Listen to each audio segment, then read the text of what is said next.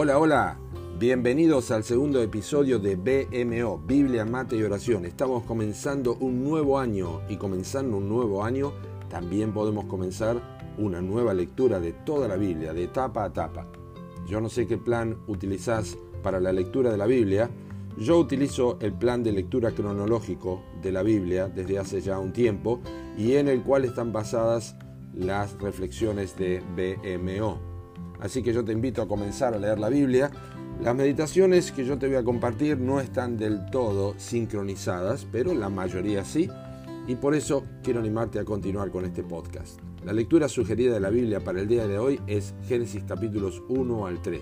Pero hoy yo te voy a compartir una reflexión tomada del Salmo 85, versículo 13, que dice, La justicia irá delante de él y sus pasos nos pondrá por camino comenzamos un nuevo año y obviamente es imposible no pensar en nuevos desafíos, nuevas expectativas, nuevas metas, inclusive en aquellos quienes no son ávidos en el arte de la planificación, como quien les habla. Mentalmente uno da una vuelta de página y le sugerimos a nuestra mente y corazón que comenzamos a escribir otra vez trazando un rumbo nuevo que nos lleve hasta el próximo 31 de diciembre tendemos a pensar que se trata de mí y lo que tengo que hacer. El Salmo 85.13 es un versículo de cabecera para todo el año y lejos de enseñarnos que para el caminante no hay camino, se hace camino al andar, nos asegura este salmo que el camino no solamente ya está definido, sino que también han quedado las huellas de alguien que ya pasó antes que nosotros. Esta no es una expresión poética, es una verdad bíblica que define para cada hijo de Dios dónde ha de apuntar su mirada. En primer lugar, es un camino de justicia. Presta atención porque es imposible para pecadores entre los cuales no hay justo ni aun uno, según Romanos 3.10, que ellos sigan por un camino de justicia a menos que posean esta cualidad. El Salmo 85.10 nos ayuda a entender la misericordia y la verdad se encontraron, la justicia y la paz se besaron. Tal expresión de encuentro y beso indica sin duda que hubo un conflicto previo y que ahora ha desaparecido, y que por consiguiente ha hecho posible que la justicia mire desde los cielos, como dice el versículo 5, el versículo 11, perdón, la segunda parte, y el hecho de que el camino está pavimentado de justicia divina. Esto ocurrió en la cruz de Cristo.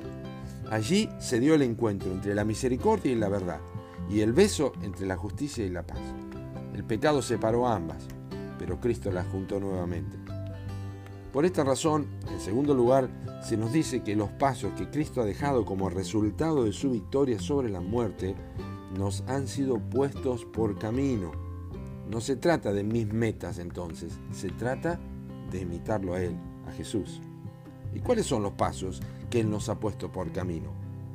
¿Cuáles son los pasos que definirán y señalarán el enfoque de todas y cada una de las metas para un nuevo año?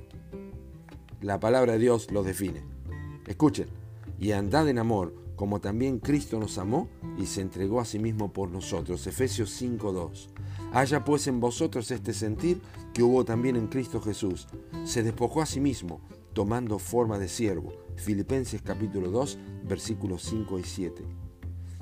Si haciendo lo bueno sufrís y lo soportáis, pues para esto fuisteis llamados, porque también Cristo padeció por nosotros, dejándonos ejemplo para que sigáis sus pisadas.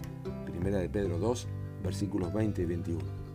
Puesto que Cristo ha padecido por nosotros en la carne, vosotros también armados del mismo pensamiento.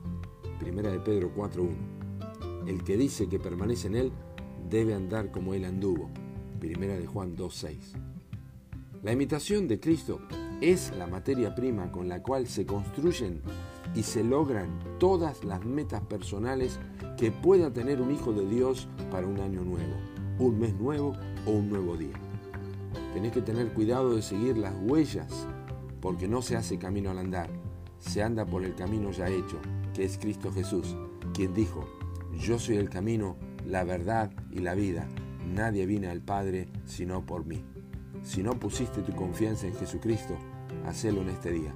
Él es el Salvador, el Cristo y el Señor. Dios te bendiga.